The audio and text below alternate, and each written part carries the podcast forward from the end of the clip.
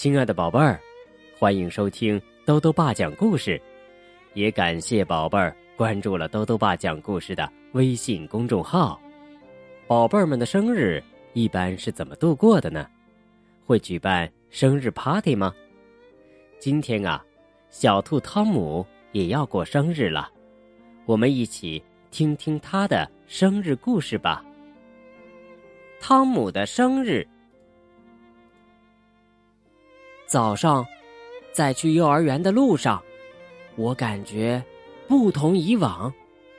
昨天是我的生日，今天毫无疑问，我已经不是个小孩子了。走在妈妈身边，我像大孩子一样迈着大步。休息的时候，我朝加比和维克多跑过去，告诉他们我收到的生日礼物。一套佐罗的全部装扮和一辆遥控汽车。我们能去你家玩吗？他们问我。当然可以，我要邀请全班同学周六到我家玩。我还和爸爸一起做了好多请帖，上边还画了太阳和大海呢。我和维克多、加币一起给大家发请帖。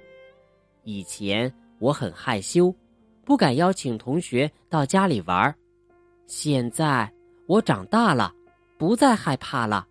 我甚至很骄傲能邀请大家。晚上，我给远方的好朋友鲁鲁画了一张漂亮的画。爸爸在我的画上写道：“鲁鲁，我们邀请你来庆祝汤姆的生日。”我。还签上了我的名字。今天是一个伟大的日子，我非常激动。我和爸爸用气球装饰客厅，伊娜在玩着气球，突然气球爆了，她吓得大哭起来。妈妈在厨房里准备点心，伊娜就会干坏事，她偷吃了蛋糕上的苹果，妈妈。不得不把蛋糕放在高处。我要打扮的漂亮一些，在镜子前面，我把佐罗的全部装扮都穿戴起来，有面具，有披风，甚至在鼻子底下还粘上了小胡子。维克多来了，他还系着领带呢。维克多的妈妈向我妈妈问好，离开之前。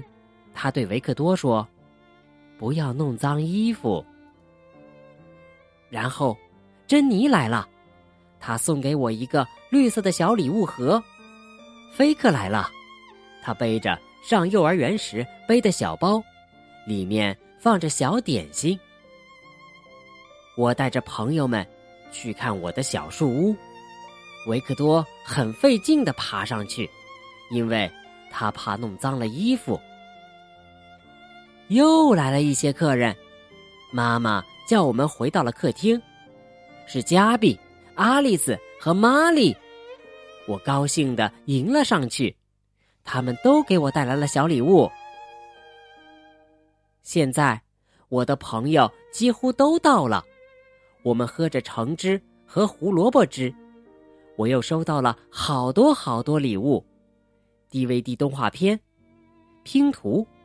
小汽车和史前动物的漂亮画册。入席吧，妈妈说。突然，灯熄灭了，黑暗中亮起了烛光，慢慢的向我靠近。大家一起唱：“祝你生日快乐，汤姆。”妈妈教我憋一口气，然后吹灭所有的蜡烛。我狠狠的吸了一口气，但是伊娜伸手抓蛋糕，弄倒了一根蜡烛。